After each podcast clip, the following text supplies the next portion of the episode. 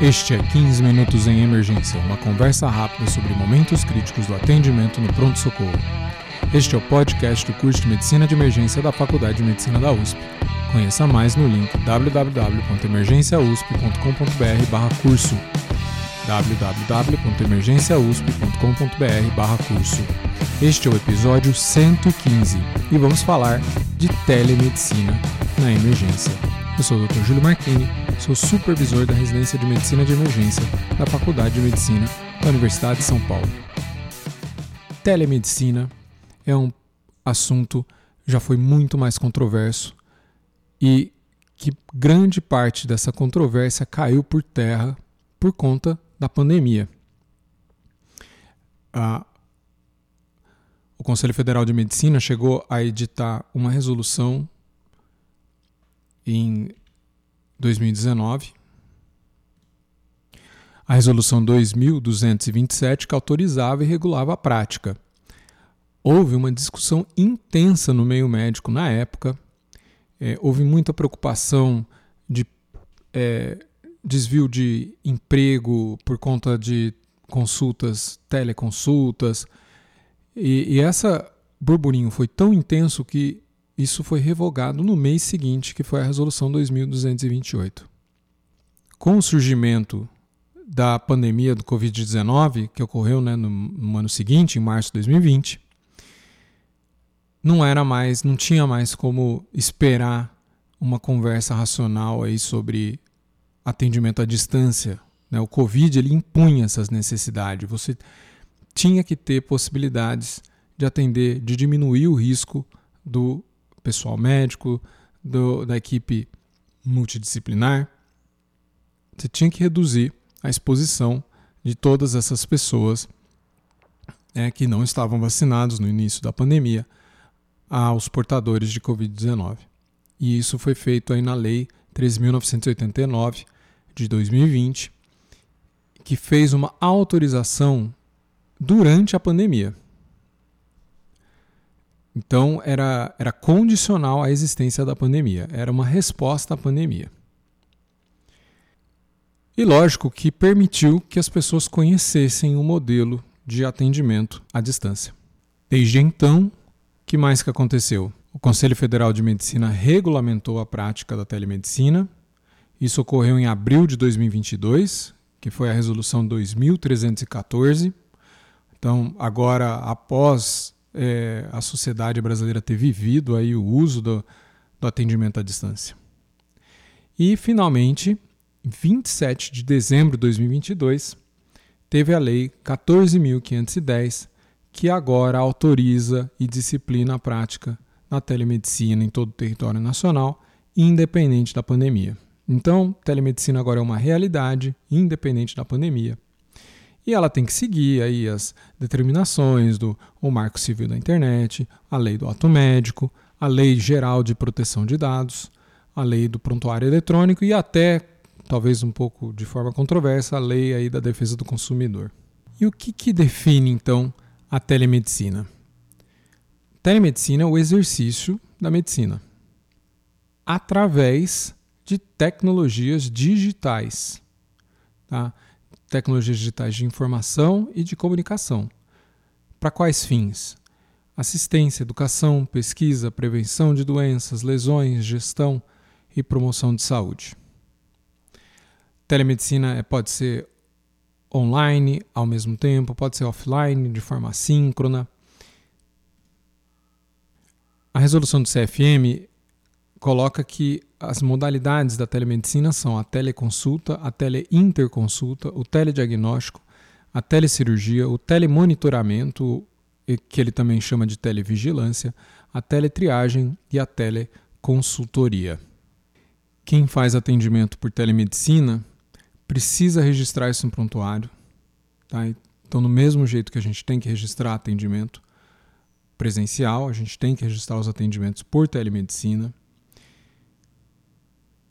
é, tem que ter um termo de consentimento de atendimento de telemedicina do paciente. E tem que seguir todas as determinações da Lei Geral de Proteção de Dados. E como que a telemedicina, então, a telesaúde se aplica à medicina de emergência. Acho que se a gente pensar em alguns, nos vários, nas várias modalidades, por exemplo, a teleinterconsulta, eu acho que todo mundo consegue entender muito bem como funcionaria. Por exemplo, eu posso ter uma teleinterconsulta neurológica.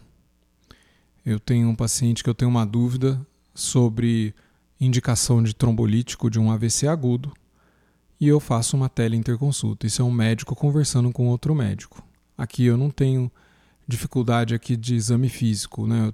Eu, eu tenho um médico que está ali realizando o exame físico e comunicando para o outro o que está acontecendo com o paciente. E a gente consegue ver muito bem é, isso funcionando. Agora, a dúvida maior dentro da emergência é a teleconsulta. Parece que é um uso arriscado por alguns ângulos, mas por outros a gente consegue imaginar um grande número de consultas de baixa complexidade. Em alguns lugares é conhecido atendimentos de sala verde, que poderiam ser muito bem tratados através de uma teleconsulta. E o que, que a lei traz especificamente para o atendimento de emergência? Na verdade, a lei é omissa nesse sentido. Ela não tem um aspecto específico falando sobre atendimento de pacientes em emergência. Então, a gente tem que construir um argumento aí de que, que seria aceitável para esse tipo de paciente, né? O que, que a lei declara que a gente consegue usar na medicina de emergência? Né? Que o médico, é, tanto o médico quanto o paciente, tem direito de recusar o atendimento à distância. Então, se o médico está percebendo que existe um risco de uma condição aguda, ele pode orientar o paciente a procurar o atendimento presencial e encerrar a consulta. Está especificado na Lei 14.510 de dezembro de 2022 o princípio 3, a, o direito de recusa ao atendimento na modalidade de telesaúde, com a garantia do atendimento presencial sempre que solicitado. Na resolução do CFM, tem no seu artigo 6 que a consulta presencial é o padrão ouro de referência para as consultas médicas, sendo a telemedicina um ato complementar. O médico deverá informar ao paciente as limitações inerentes ao uso da teleconsulta em razão da impossibilidade de realização de exame físico completo, podendo o médico solicitar a presença do paciente para finalizá-la.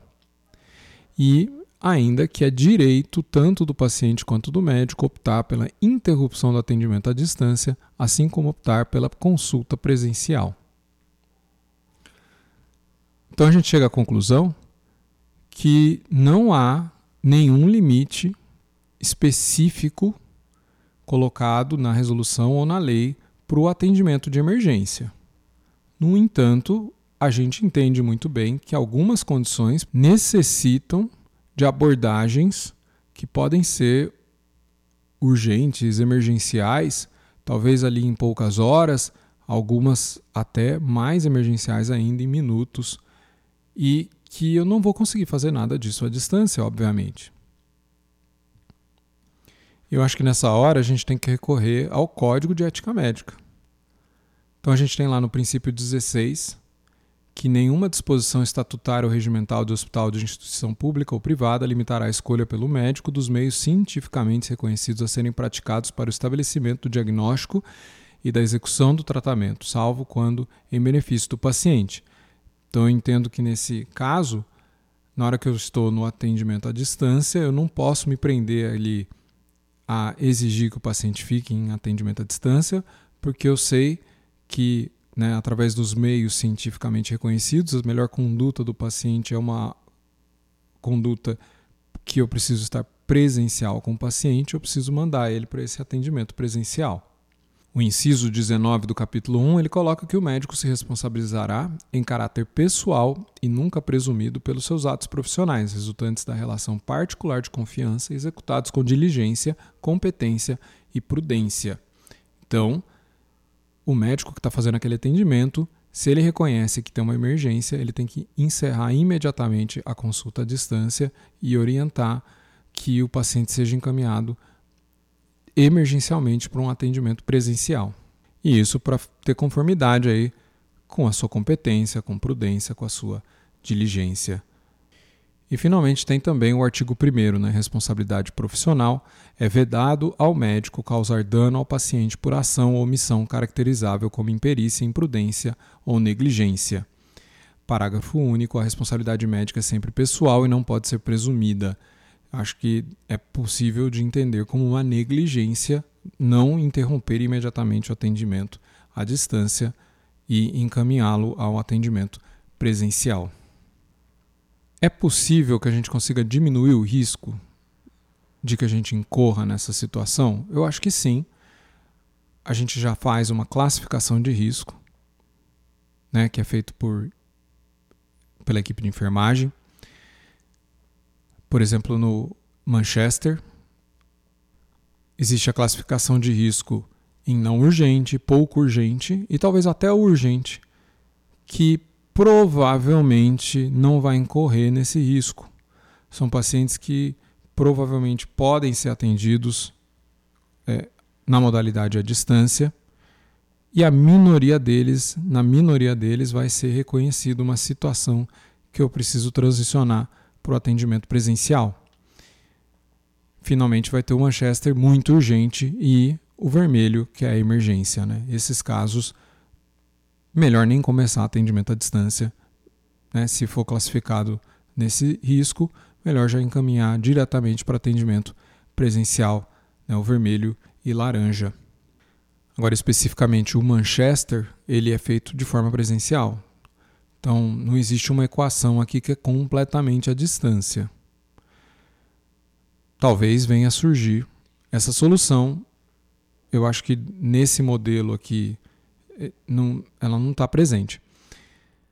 Então, o paciente se dirigiria para uma clínica onde ele vai ter essa classificação de risco de forma presencial e depois ele pode ser atendido se ele for classificado nos, nos modalidades de mais baixo risco de forma à distância ou então orientado a procurar um serviço de emergência imediatamente se for classificado nos mais altos riscos. E eu acho que talvez seja uma forma que eu consiga conciliar esse benefício de atendimento à distância com a segurança do paciente. A gente não pode negar que a gente vive com pronto-socorros lotados.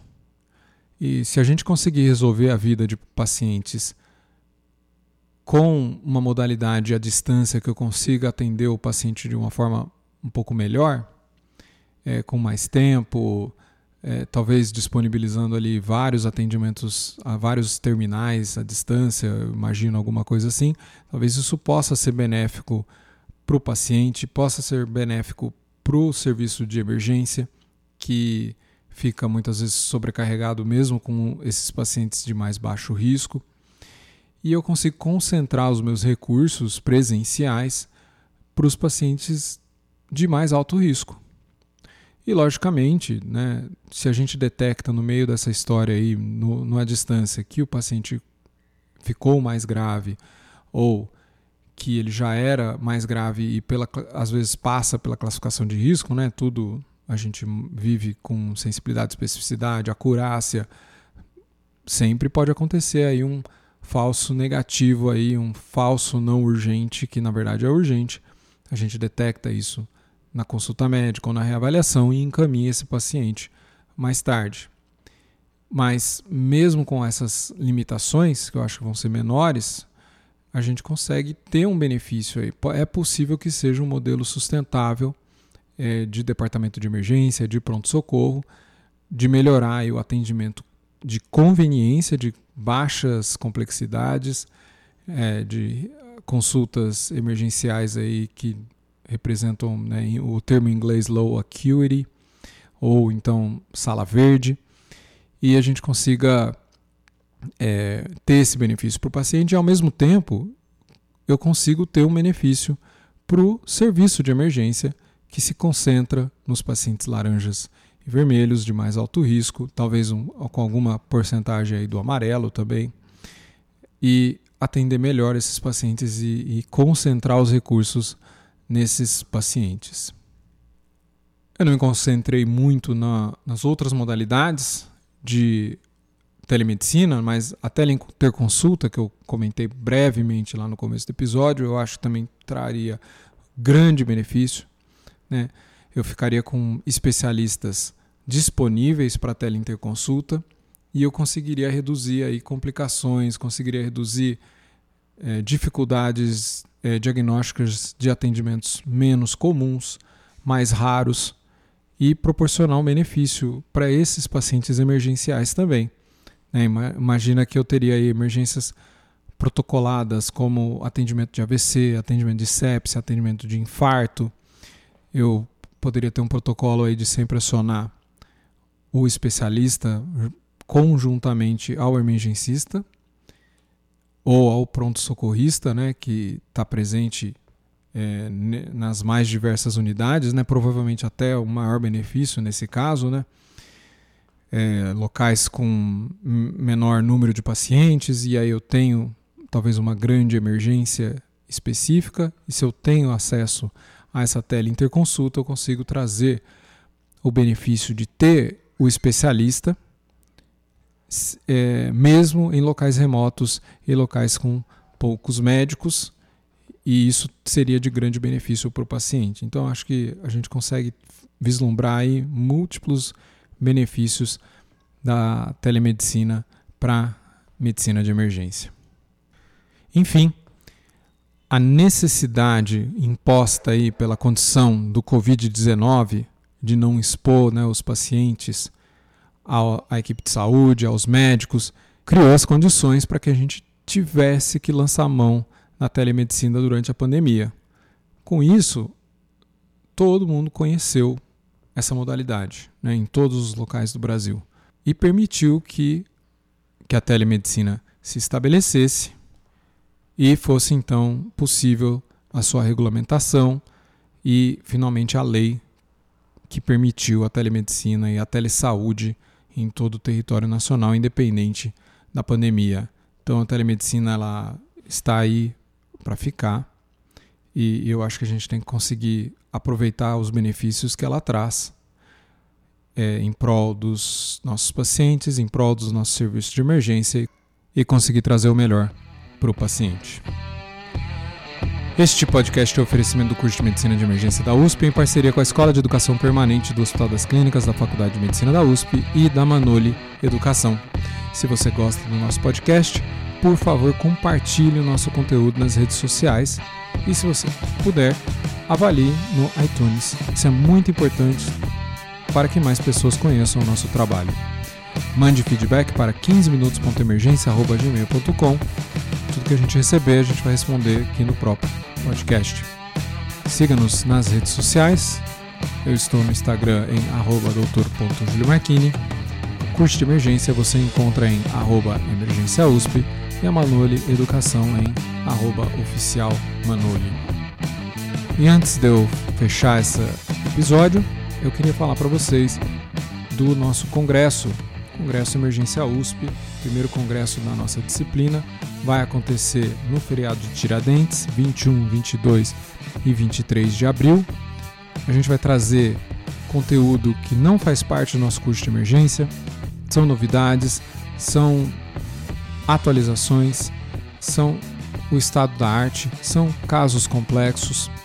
A gente fez uma programação com duas salas simultâneas, então você pode acompanhar discussões aí de sala verde ou discussão de casos clínicos você escolhe uma dessas salas. É, você, a gente vai também falar sobre sala vermelha no segundo dia, temas controversos no último dia. Nós vamos ter uma sessão onde a gente vai divulgar é, a pesquisa da nossa disciplina, tudo que a gente está fazendo. Acho que isso também é muito interessante você conhecer. E além disso, tem o nosso, a gente tem um pré-congresso. A gente tem três cursos, três pré-congressos que vão acontecer na quinta-feira, 20 de abril. É, esses cursos estão muito interessantes. Então a gente tem um curso aí, Fundamentos da ultrassonografia à beira-leito, com o pessoal do Podpocos, né, a doutora Sayonara, a doutora Lohane, doutor Arthur e doutora Annelise, é, onde elas vão mostrar as técnicas do, dos fundamentos aí do, do, do ultrassom. É, isso hands-on, tá? Então todo mundo vai pôr a mão na massa. Esse é um dos pré-congressos. A gente vai ter um pré-congresso do Dr. Daniel Forte, que ele vai mostrar na particularidade aí do departamento de emergência, como é que eu consigo estabelecer confiança no ritmo caótico ali do departamento de emergência com o paciente e seus familiares para uma comunicação difícil. Tá? Isso é uma habilidade que é treinável tá? e que a gente consegue aprender. E ele vai dissecar isso da mesma forma que a gente aprende a fazer um acesso central. E o terceiro pré-congresso é do nosso professor Scalabrini, da disciplina de emergências também, onde ele vai falar sobre ensino médico. Então, qual é o estado da arte do ensino médico de emergência? O que, que a gente tem de mais avançado? A gente sabe muito bem que ensinar médico não é pedagogia de criança. Tá? Tem técnicas e o que a gente quer, no final das contas, é o aluno aprenda e retenha essa informação da melhor forma possível que ele não decore, que ele lembre apenas para a prova, mas que ele leve esse conhecimento para o atendimento que ele vai fazer. E isso é muito importante é, para que a gente consiga, através do aluno que a gente está ensinando, a que ele tenha melhores condutas e que a gente consiga ajudar o paciente no final das contas. Então, acho que é, todos é, os temas aí do, do pré-congresso extremamente relevantes e muito interessantes. Então, se você quiser conhecer mais, é o congresso-emergência-usp.com.br, onde você tem as informações do congresso e dos pré-congressos. Pessoal, muito obrigado e até a próxima.